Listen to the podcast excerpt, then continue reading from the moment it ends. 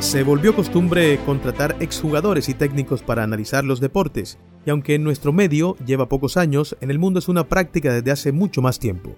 Pero a diferencia de países como Estados Unidos, donde la economía es distinta, y en un país tercermundista como el nuestro, donde escasean las oportunidades para quienes pasan por la academia, ¿esto es bien recibido? ¿Quienes están allí sí son competentes para desarrollar la actividad? Es un tema para revisar, para profundizar y para precisar.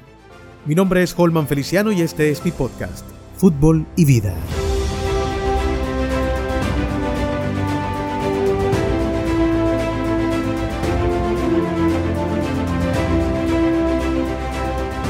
Hola, hola, ¿qué tal? Muy buenas tardes, buenos días, buenas noches, donde quiera que te encuentres. Aquí estoy nuevamente contigo para acompañarte en este podcast de fútbol y vida, hablando de las cosas que más nos gustan de las que llaman la atención, de las que se vuelven virales en redes sociales, de esos temas que se vuelven sensibles, no de tanto manejarlos, pues aquí los eh, tomamos, los adoptamos, si se quiere el término, y los compartimos con ustedes desde una óptica muy eh, distinta, tranquila, reposada, una óptica particular que, como siempre hemos dicho, puede ser compartida o no, pero sí tratamos siempre de instruirnos a la hora de emitir un concepto y una opinión.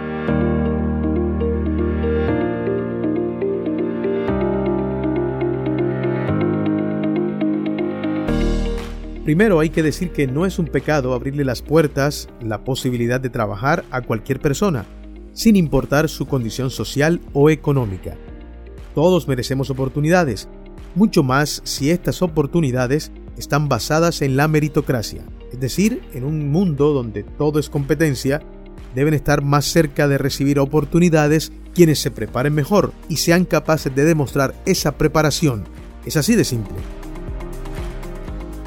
Yo no dudo que los exfutbolistas tengan una visión mucho más cercana a la verdad en cuanto a lo que sucede en una cancha de fútbol que cualquiera de nosotros, pero desafortunadamente en nuestro país la inmensa mayoría de los futbolistas no tienen la posibilidad de estructurarse desde lo académico. Esto, de entrada, limita el nivel de expresión, con sus respectivas excepciones, y resulta que quien va a participar en una transmisión o programa de televisión va a comunicar va a expresar y con una base comunicativa deficiente, el resultado es un tanto turbio. Ejemplos hay todos los días. De tal manera que no creo que esté mal la participación de exjugadores en los medios. Lo negativo es no hacer el filtro correspondiente para determinar la capacidad al enfrentarse a un micrófono o una cámara. Esto aplica para todos, sea o no sea periodista. Distinto el caso de los entrenadores, estos, sobre todo los que ya han dirigido por mucho tiempo, además de haberse preparado, han afinado un discurso pues les toca entablar conversación constantemente con sus dirigidos, a quienes tienen que convencer de su idea de juego y para ello se necesita un amplio repertorio comunicativo desde el léxico, las expresiones y la intención de cada interacción con su equipo. Ahora bien, si un individuo pretende ser técnico de fútbol, es importante ampliar su léxico, su manera de expresión tanto oral como corporal. Es que comunicar no es cualquier cosa, es la base principal de cualquier interacción. En mil problemas se habrían resuelto y se seguirían resolviendo a través de una comunicación asertiva. Y si un técnico de fútbol o cualquier deporte no tienen un nivel de comunicación superior, va a tener serios problemas para hacerle entender a sus dirigidos cuáles son sus intenciones más importantes. Toda esa experiencia facilita la comunicación a la hora de enfrentar un público para analizar o simplemente esbozar una idea. Cabe recordar que los exjugadores participan en estos medios como analistas, no como periodistas. Imagínense si solo para analizar tienen dificultades comunicativas, ahora para desarrollar la profesión como tal, con toda la responsabilidad que esto implica y que incluso muchos que ya tienen tiempo en el oficio van a transmisiones y programas sin preparación alguna en cuanto a datos e información sobre el evento y sus participantes.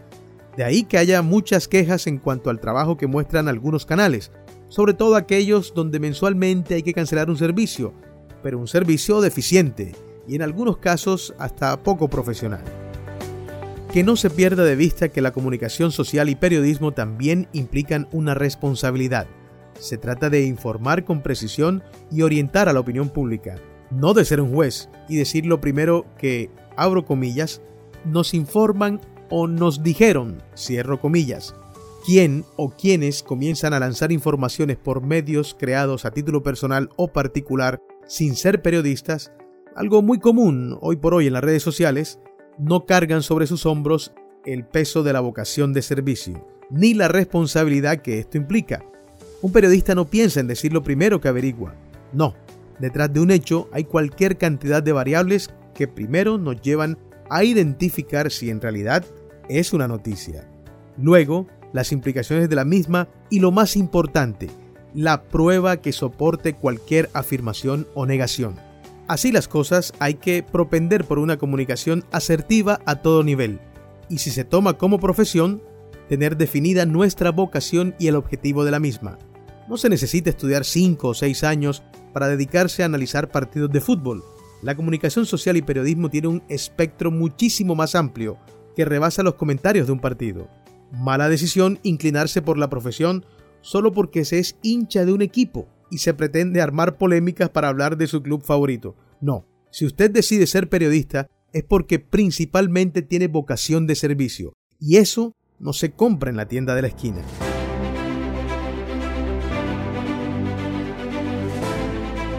Definitivamente es un tema muy interesante y muy amplio, sobre todo porque es aplicable a cualquier circunstancia y profesión. En lo posible, seguiremos conversando sobre este asunto e incluso tratando de incorporar a algún especialista que nos pueda dar otro punto de vista.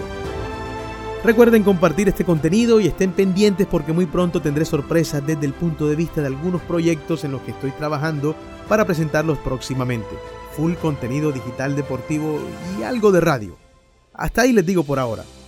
Una vez más, gracias por su compañía, los espero en un nuevo episodio de este mi podcast, Fútbol y Vida. Hasta pronto.